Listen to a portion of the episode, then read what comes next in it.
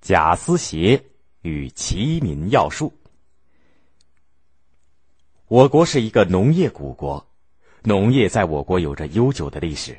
关于农业问题的研究和技术总结也很早就受到了重视。在春秋战国时期，甚至出现了农学一派，在百家当中享有很高的地位。北魏时期就出现了一部总结黄河中下游地区丰富的农业生产经验的农业学专著。《齐民要术》，它的作者叫做贾思勰。贾思勰，益都人，在现在的山东寿光的南部，出生在一个世代务农的书香门第，祖父两代善于经营，有着丰富的劳动经验，并且非常重视农业技术方面的学习和研究，积有不少的产业。贾思勰从小在田园长大，对很多的农作物都非常熟悉。他还跟随父亲身体力行，参加各种农业劳动，学习掌握了大量的农业科技。他的家里拥有大量的藏书，这使他从小就有机会博览群书，从中汲取各方面的知识，也为他以后编纂《齐民要术》打下了基础。成年以后，贾思勰曾经做过高阳郡太守等职位。高阳郡在现在的河北保定、清苑、高阳等地。他到过山东、河北、河南等许多地方。贾思勰生活的那个年代，南北政局相对稳定，生产得以发展。尤其是北朝几代皇帝对农业都非常重视，农业发展更是蒸蒸日上。并且北方的农业由于游牧民族的融入，畜牧业和养殖业也繁荣起来了，和汉民族固有的种植业互相渗透，从而使农业呈现出了一种全面繁荣。贾思勰每到了一个地方，都非常敏锐的观察这种变化，并且非常关心各地的农业生产技术，对于好的经验及时予以推广。有一次，他到山东的一个地区微服私访，那个时候正值春耕，他来到了一块田间，看见一个老农正在耕作，而旁边却有很多地荒在那里，好像根本就没有种庄稼的意思。他便走上前去问老农：“为什么要把地荒在那里呢？”老农告诉他说：“这叫养田，要保持地的肥力，就要懂得轮作的道理。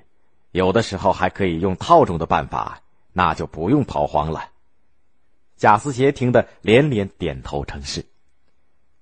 还有一次，他经过了一个村庄，看见一个农民扶着身子在庭院里捡麦粒儿，一副极为认真的样子。贾思勰觉得很奇怪，便走进去询问。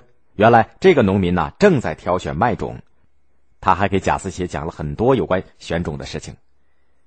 贾思勰就这样利用各种各样和农民接触的机会，或者自己观察，或是虚心请教，不断的积累丰富自己在农业方面的知识。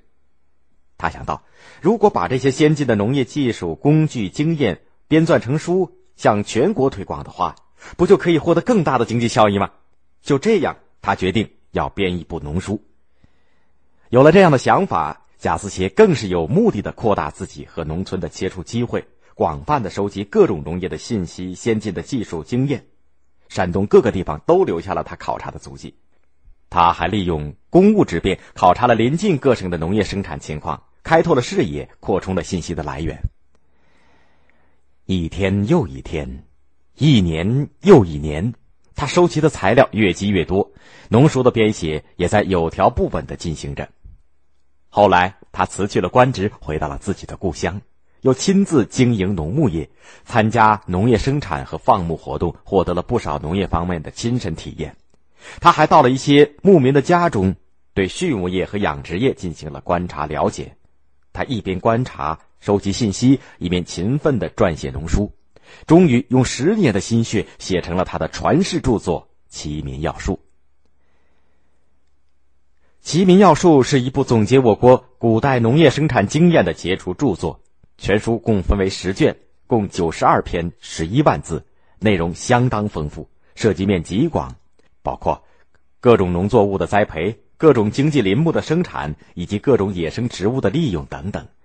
同时，书中还详细的介绍了各种家禽、家畜、鱼、蚕等饲养以及疾病的防治，并把农副产品的加工，比如说酿造。以及食品贮藏等形形色色的内容都包括在内，可以说是一部名副其实的农业百科全书。它的价值得到了历史学家和经济学家的高度评价。